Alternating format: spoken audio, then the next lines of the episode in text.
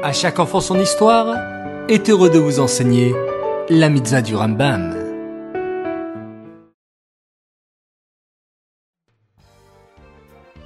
Bonjour les enfants, Bokertov, content de vous retrouver, j'espère que vous êtes en pleine forme. Baou Hashem. Aujourd'hui, toujours avec la même mitzvah du Rambam, la mitzvah positive numéro 109, il s'agit du commandement qui nous incombe de nous tremper dans un mikvé pour nous purifier. Ces derniers jours, nous avons expliqué comment construire un mikvé. Mais attention, la construction d'un mikvé n'est pas simple. Elle demande énormément de surveillance.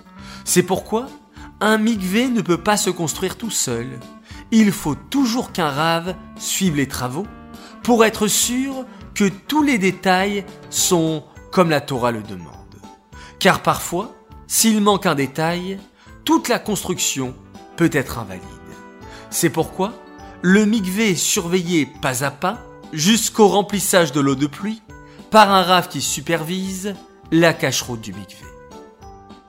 Ces mitzvot du Rambam sont dédiés pour la Shilema, la guérison complète et rapide de Aaron David Alevi, Ben Menucha Odel Esther.